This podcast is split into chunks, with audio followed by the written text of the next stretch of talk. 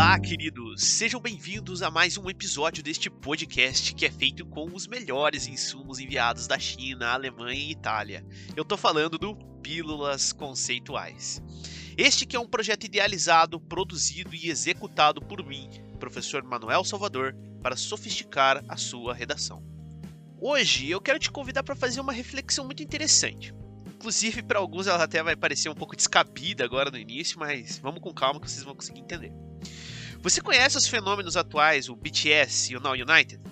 Se não, são dois grupos musicais aí que têm rompido fronteiras nacionais com uma facilidade extrema. São populares entre os mais jovens, na verdade, especialmente entre as crianças. Então, se você não conhece, você está perdoado.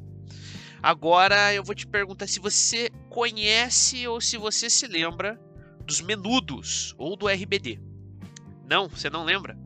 Bom, também são dois grupos musicais que romperam fronteiras com uma extrema facilidade, só que já faz um tempinho.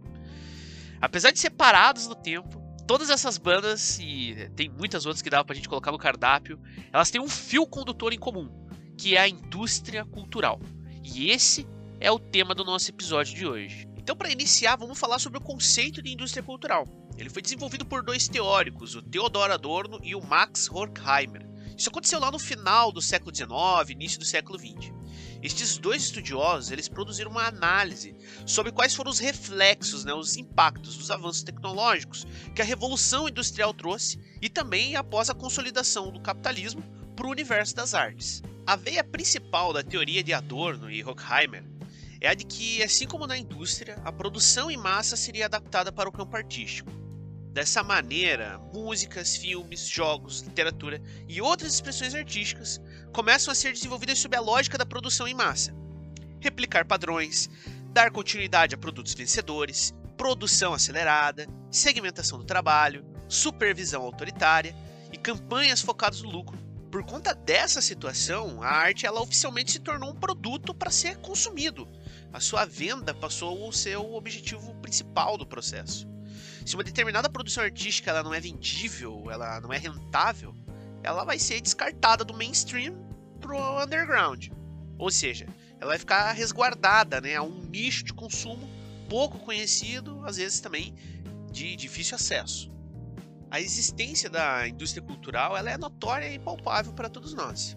Um processo antigo e que ainda está se intensificando atualmente é o que os projetos artísticos eles não são mais dirigidos integralmente pelos artistas, mas sim por administradores das grandes empresas, que vão impor orçamentos, é, metas de lucro, prazos de finalização para entregar para o público. E é claro que essa opressão fabril ela está sendo aplicada aos artistas e a gente está vendo aí cada vez mais declarações.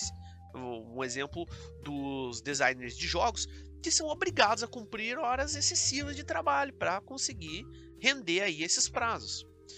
No nosso contexto atual, um filme, uma música, eles são produzidos de forma padronizada, mesmo que eles guardem ainda umas pequenas diferenças. Um exemplo disso são os arrebatadores blockbusters da Marvel. Muda-se o herói que protagoniza cada filme, mas se você for ver, a receita é exatamente a mesma.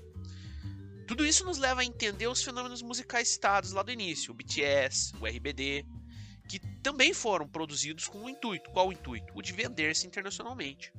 São autênticos esses exemplos da cultura de massa industrializada.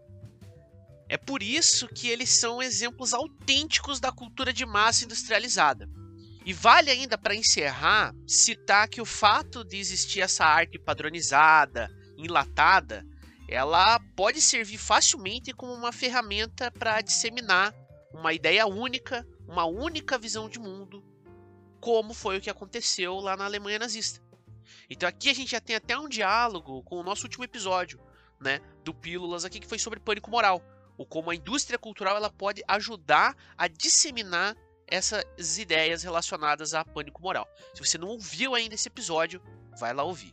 O conceito de indústria cultural pode ser utilizado para aprofundar sua argumentação em redações com o tema no entorno de choque cultural, culturalização, apropriação cultural, subculturas urbanas, ideologias, moda, redes sociais e identidade de gênero.